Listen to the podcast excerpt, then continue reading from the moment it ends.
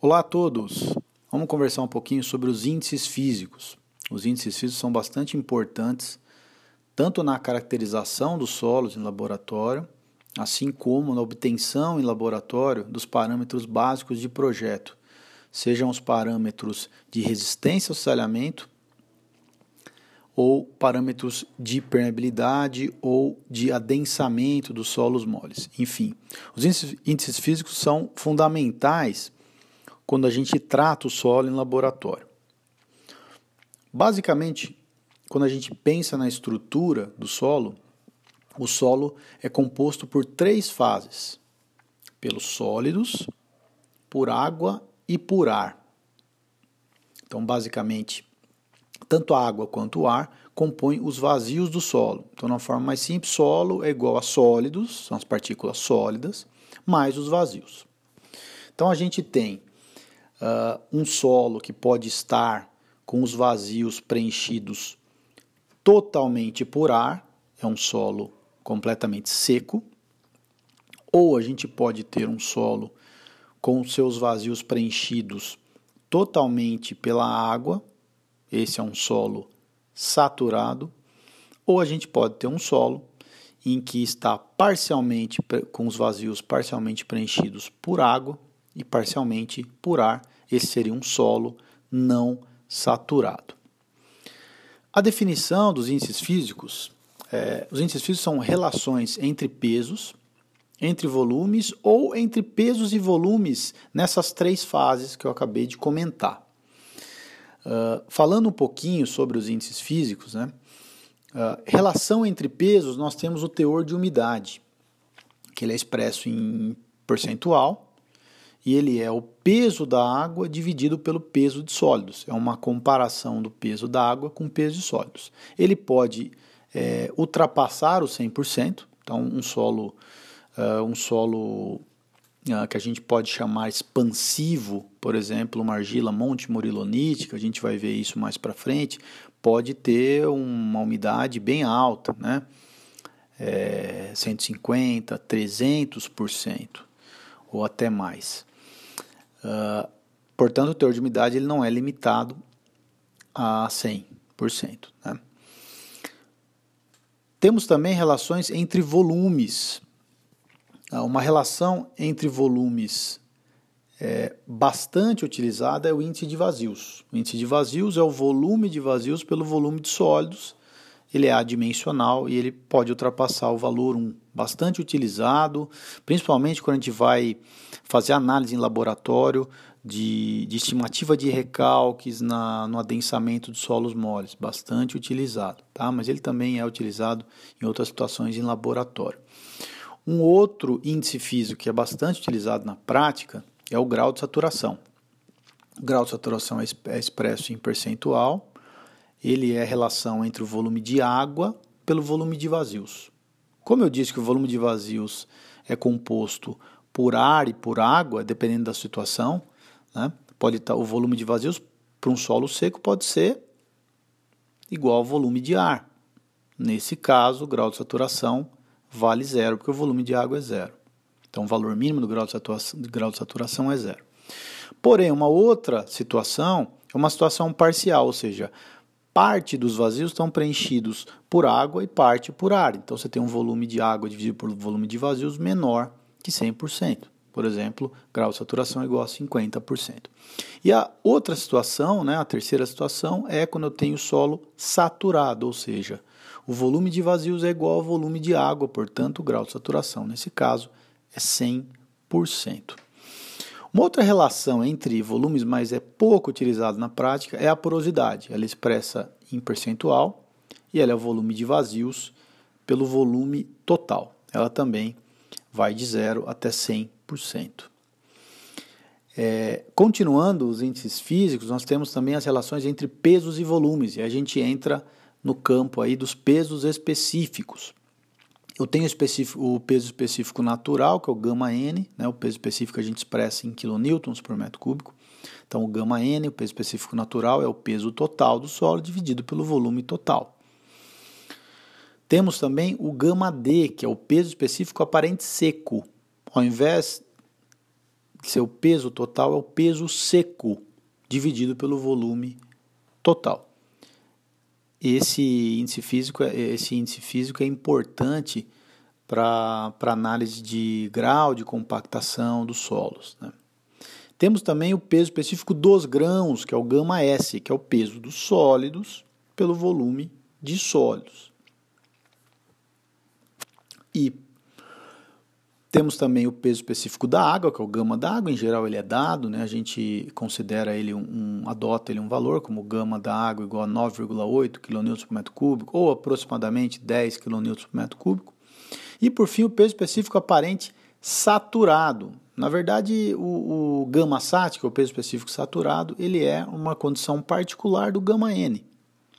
Ou seja, quando o grau de saturação é 100%, eu tenho gama N igual a gama sat. A questão dos gamas, né, em relação à definição, é quando a gente trata em laboratório, a gente costuma falar na massa específica, que é o ρ. É isso que a gente obtém, porque a massa específica é massa por volume. A gente no laboratório mede massa, a gente não mede peso. Então, em termos de laboratório, a gente sempre fala em massa específica. Mas, em termos de projeto, quando vai calcular, por exemplo, é, é, tensão no solo, enfim, a gente usa o gama, que é o peso específico, que é a massa específica vezes a aceleração da gravidade, que, a gente, que é 9,81 metros por segundo ao quadrado, ou a gente pode arredondar como sendo 10 metros por segundo ao quadrado. Então, basicamente, esses são os índices físicos que nós utilizamos em solos. Existem algumas relações entre índices físicos para nos ajudar a realizar os cálculos e encontrar os índices físicos a partir de outros. Né? O primeiro que a gente usa é a relação do gama D com o gama N, peso específico seco com peso específico natural. Então, o gama D é igual ao gama N sobre 1 mais a umidade. Então, se eu conheço o gama N do solo, se eu conheço a umidade do solo, eu consigo calcular o peso específico seco. Uma outra relação bastante utilizada é do índice de vazios. O índice de vazios é igual ao gama S, que é o peso específico de sólidos, dividido pelo gama D, que é o peso específico seco, menos 1. É uma outra relação bastante utilizada. Então vejam, que uh, eu encontro o gama D a partir do gama N e da umidade, e se eu souber o gama S, eu encontro o índice de vazios, que é uma condição desse solo. Uma outra relação utilizada, na prática não é muito utilizada, mas é do grau do, da porosidade. Porosidade com o índice de vazios que eu acabei de encontrar do gama D e com o gama S. O, a porosidade é índice de vazio dividido por 1 mais índice de vazios. A quarta relação entre índices físicos, essa é bastante utilizada, que é o grau de saturação. Ou seja, eu conheço o índice de vazios, conheço o gama S do solo, conheço a umidade, conheço o gama da água, consigo encontrar o grau de saturação desse solo. Existe uma outra relação que é do gama sat, do peso específico saturado. Uh, ela não é necessária para encontrar os índices físicos, porém, em algumas situações ela nos ajuda a resolver alguns problemas. Né? Então, o gama sat pode ser expresso como sendo gama S mais o índice de vazios vezes o gama da água, dividido por 1 mais o índice de vazios. Então, em algumas situações em que a gente tem dificuldade de encontrar alguns índices físicos, resolver alguns problemas, é, essa relação pode nos ajudar. Bom, afinal, Quais desses índices físicos a gente consegue determinar em laboratório? E quais deles a gente determina a partir de relações entre índices físicos? Então, basicamente, a gente determina três índices físicos diretamente realizando ensaio em laboratório. A gente determina a umidade, que é a relação entre pesos. A gente determina o peso específico natural do solo, também no ensaio. E por fim, a gente determina o peso específico dos sólidos, basicamente os três índices físicos. A gente poderia colocar até um quarto índice físico, que é o gama da água, peso específico da água, mas em geral a gente adota, ele não tem muita variação. a gente normalmente adota como 9,8 kN por metro cúbico, ou, né, nas nossas condições práticas, 10 kN por metro cúbico para fazer cálculo. Tá? Uh, vamos lá, então como é que se determina em laboratório a umidade? É simples, basicamente eu pego uma porção desse solo natural, no seu estado natural, quero determinar a umidade no estado natural do solo, coloco esse, essa uma pequena porção desse solo numa cápsula de alumínio, peso essa cápsula, peso essa cápsula mais o solo. Coloco uh, esse, essa cápsula de alumínio que eu acabei de pesar, coloco numa estufa, deixo 24 horas com 105 graus Celsius. 24 horas depois, eu retiro a minha cápsula, logicamente a água vai ter evaporado e vai sobrar o ar nos vazios e os sólidos. E vou lá e peso, logicamente essa é a massa seca, e faço uh, essa relação entre massa de água, que é a massa total menos a massa de sólidos, dividido pela massa de sólidos. Eu tenho esse índice físico, é um ensaio mais simples que a gente tem nos solos. O segundo índice físico que a gente determina no laboratório é peso específico natural. Basicamente, a gente usa é, o método empuxo para determinação. Tá? Uh, a gente usa o processo chamado processo da balança hidrostática. Então, basicamente, a gente faz uma. A gente pega uma bolinha, né, faz uma bola talhando a partir de uma amostra maior, né, uma amostra indeformada. A gente talha uma, uma amostra desse solo, faz a primeira medida, que é chamada M1, a massa do solo, é a massa total do solo, que é o numerador da, da, minha, do, da minha massa específica natural. Depois a gente parafina essa, essa massa do solo para impermeabilizá-la. A gente faz a segunda medida, que é M2, que é a massa total de solo mais a massa de parafina, dessa casquinha de parafina aí que a gente usou. E por fim, a gente faz uma terceira medida, que é M3, que é a massa imersa. Aí que entra o empuxo. Né? O empuxo é o peso da água deslocada. Então é o peso menos o peso imerso. Portanto, o peso imerso né, é o peso total menos o empuxo. Com isso, eu consigo fazer o cálculo. Então, uh, basicamente, eu usando essa, essa informação do empuxo, né, eu tenho a massa específica natural como sendo a massa total, que é o próprio M1, a primeira medida feita, dividido pelo volume total. Mais o volume total é volume do solo mais parafina, menos o volume da parafina. Então, nesse denominador, a gente tem é, o volume do solo mais parafina como sendo M2 menos M3 dividido pelo rho da água. Aí está o M2 menos M3, o uso aí do empuxo, né? menos o volume da parafina, porque eu não, eu não quero saber o volume da parafina, eu só uso a parafina para impermeabilizar o meu, a minha amostra de solo para poder fazer a medida da massa imersa.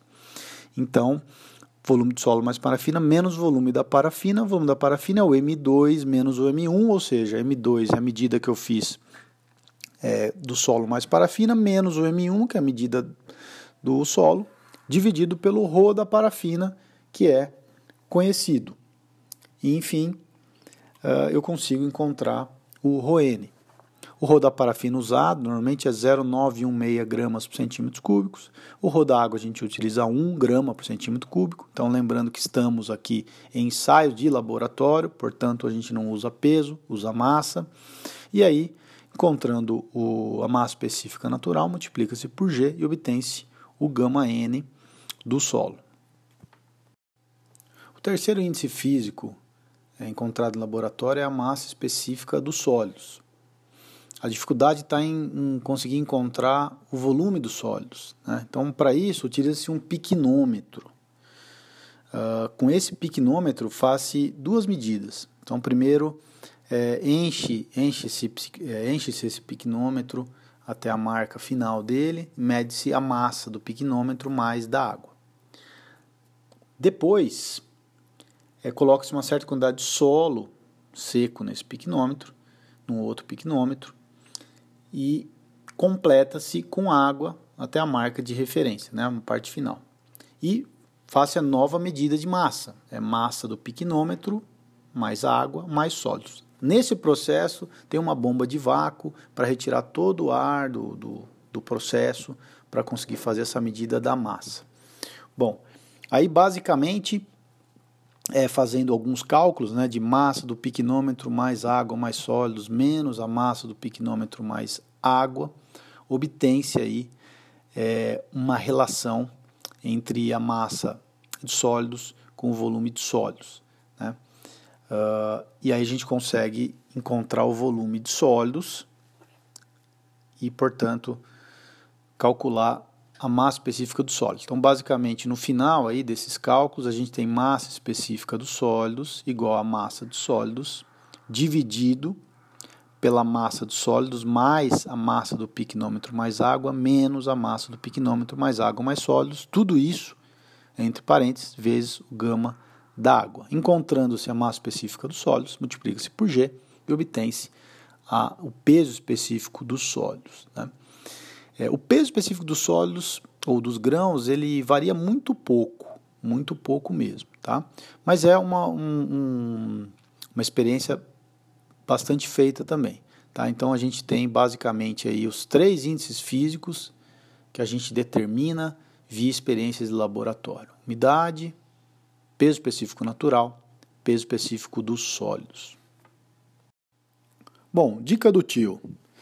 Como é que a gente uh, resolve problemas entre índices físicos? Então, uh, é importante a gente sempre, quando vai resolver um problema de índices físicos, é sempre importante separar o nosso problema em condição inicial, condição final, ou muitas vezes a gente tem uma condição, tem três condições diferentes, a condição inicial, uma condição intermediária, depois uma condição final do solo, já que os índices físicos são é, eles nos ajudam a entender a condição né, em que o solo se encontra. Então, vamos falar um pouquinho do gama S.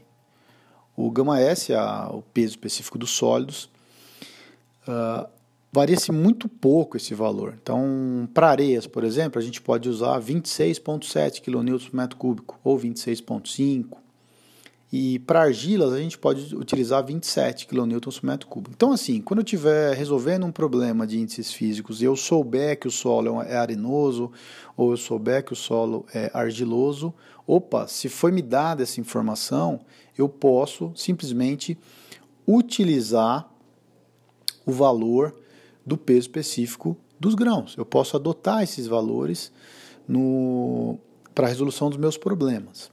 Tá? Então, gama S é um cara importante. Toda vez que eu estiver fazendo um cálculo e, uh, e eu tiver que utilizar o peso dos sólidos ou o volume dos sólidos, é, em qualquer condição, seja na inicial, intermediário ou final, nunca muda o peso dos sólidos, nem o volume dos sólidos. Portanto, o peso específico dos sólidos nunca muda. Nunca muda. Então isso é importante. Isso nos ajuda, às vezes, a resolver problemas, a condição inicial, uma condição intermediária, depois uma condição final. O peso dos sólidos, o volume dos sólidos é sempre constante, portanto, o gama dos sólidos, né, o peso específico dos sólidos também é constante. Então é importante. Então, quando tiver lá no enunciado, o solo arenoso tem umidade de tanto. Opa, o solo é arenoso, posso adotar gama S igual a 26,7 ou 26,5 kN por metro cúbico. Um determinado solo é composto por argila, papapá, opa, então eu posso adotar gama S igual a 27 kN por metro cúbico. Me ajuda muito a resolver. Outra dica, dica é o seguinte: para eu encontrar todos os índices físicos, eu preciso ter pelo menos três índices físicos. Três. Então, supondo que eu possa adotar o valor de gama S, eu preciso procurar mais dois índices físicos a partir dos dados do enunciado para conseguir encontrar o resto. Então, preciso de pelo menos três índices físicos para é, utilizar as relações entre índices físicos. Outro ponto importante é o seguinte: se no enunciado disse, disse assim, olha, o solo está completamente seco. Opa! Se ele está completamente seco, quer dizer que nos vazios dele tem apenas ar, não tem água. Portanto, a umidade é zero já que a umidade é peso de água pelo peso sólido, peso de água zero, umidade zero. O grau de saturação também vai ser zero, que é, é o volume de água pelo volume de vazios, portanto, o volume de água é zero, né? então eu vou ter um grau de saturação zero. E, nesse caso, quando o solo está completamente seco, o seu gama N é igual ao gama D, porque o peso total é igual ao peso seco nesse caso, porque o peso total é o peso de sólidos mais água mais ar, mas o ar a gente é, não leva em conta. Então, o peso total do solo é o peso de sólidos mais da água. Se o solo está completamente seco, nesse caso particular, o peso total é igual ao peso de sólidos, que é igual ao gama D. Então, o gama N fica igual ao gama D. Então, isso nos ajuda é, a resolver problemas, quando a gente particulariza. Né? Por outro lado, se, eu, se no enunciado tiver escrito, olha, o solo está completamente saturado, opa, a umidade eu não sei, eu vou ter que dar um jeito de calcular. Porém, eu sei que o grau de saturação é 100%. Então, eu sei que o volume de água é igual ao volume de vazios. Desta forma, eu sei que o gama N nessa condição particular é igual ao gama sat, ao gama saturado. Então, isso também me ajuda a resolver problemas. Né? Então, eu tenho que procurar essas particularidades quando eu puder adotar o, o gama S, eu vou adotar. Eu vou sempre levar o peso, só, peso dos sólidos, volume de sólido de um lugar para o outro, porque ele é constante. Isso me ajuda a resolver os problemas de índices físicos. Uh, muitas vezes não é um assunto muito legal, porém é um assunto que uh, é visto do começo ao fim em mecânica dos solos, é muito importante para o entendimento do comportamento do solo.